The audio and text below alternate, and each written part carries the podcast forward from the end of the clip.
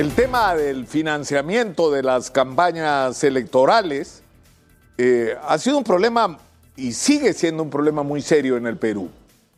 Eh, y lo que resulta sorprendente es que ahora hay una especie de unanimidad, ¿no es cierto? Los enemigos mortales, supuestamente enfrentados por razones ideológicas, están juntitos, ¿no? A la hora de protegerse eh, contra las acusaciones de corrupción. Ahora todos dicen que el financiamiento de sus campañas eh, fue incorrecto, pues debieron declarar a las autoridades electorales y no lo hicieron, pero delito no fue.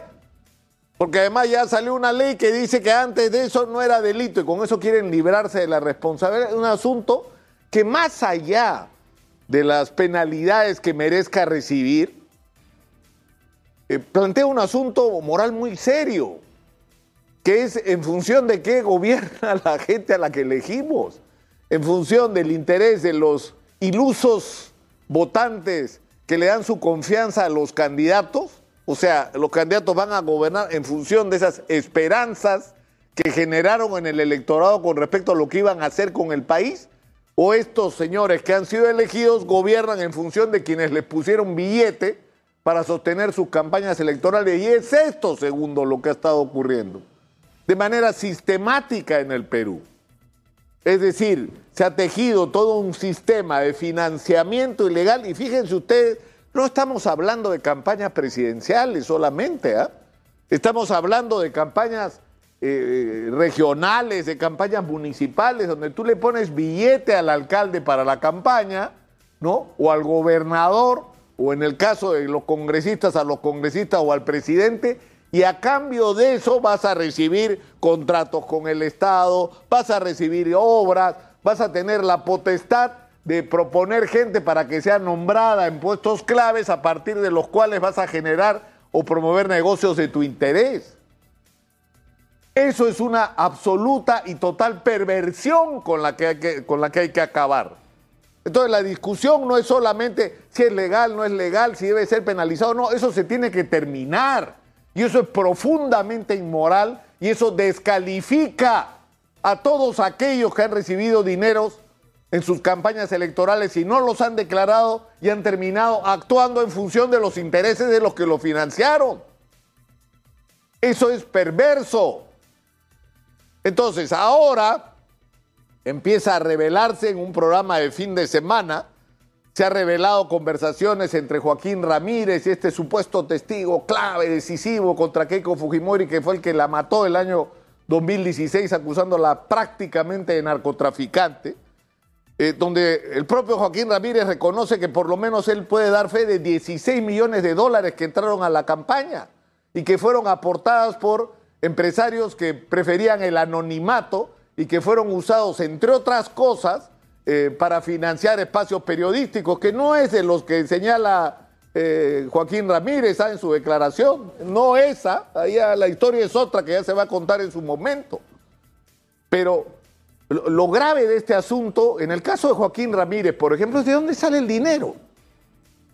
¿De dónde sale el dinero? O sea, ¿cómo es posible que tales cantidades de dinero sean desviadas para apoyar campañas electorales? Y lo grotesco es que en el caso de Joaquín Ramírez, una de las fuentes más importantes del origen del dinero que él aporta es la Universidad de las Peruanas, que es la universidad a la que su tío Fidel, él, las hijas de Fidel, un señor de apellido Castillo, que era el representante de los intereses de las eh, hijas de Fidel Ramírez, saquearon esa universidad.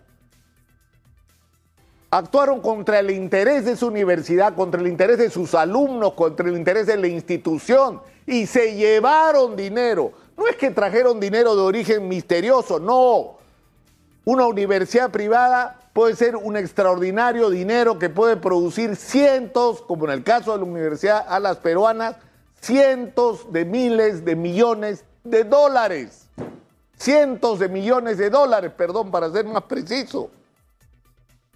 Y el problema es que ese dinero, en vez de ser usado para darle a los estudiantes una educación de calidad, era usado para que estos señores, los Ramírez, se compraran locales, se compraran edificios, hicieran negocios, montaran guíos, montaran todo tipo de negocios con la plata de los alumnos, con la plata que aportaban a la universidad. Y la universidad, por lo tanto, era agraviada y era víctima de los Ramírez. Y por eso cuando se inicia el proceso en relación a Joaquín Ramírez y compañía, una de las agraviadas o la agraviada principal era la universidad porque había sido víctima del fraude en la administración de personas jurídicas. Es decir, habían aprovechado su posición de control de la universidad para saquear los recursos de la universidad. Y en ese contexto que esta universidad pierde su licenciamiento y cambia de administración y sacan a los Ramírez y recuperan el control de la institución y inician un proceso de saneamiento y algo más importante aún, se convierten en los principales aportantes de información a la Fiscalía de esta investigación, de cómo este fraude contra la Universidad Alas Peruanas se había producido y cómo se había perjudicado el interés de la cooperativa Las Peruanas, que era la propietaria, de la universidad como institución y de los alumnos y profesores y trabajadores de esta universidad. Todo iba muy bien hasta que el señor fiscal Salazar Reque, y habría que preguntarse cuáles son sus intereses, cuáles son los móviles, decide que la universidad también es parte de la investigación, es decir, la universidad se ha estafado a sí misma, la universidad se ha robado a sí misma, no es que fueron otros quienes estuvieron en su momento y que ya no están más hace rato en el control de su universidad, los que saquearon a la universidad, sino fue la universidad misma, e incauta los locales de la universidad. Es que es una locura lo que ha ocurrido. Es una locura lo que ha ocurrido. Y el problema acá, yo, y tiene relación, porque tiene relación cuando uno se pregunta, ¿y de dónde salían los dineros de Ramírez para meter en cosas como la campaña de Keiko?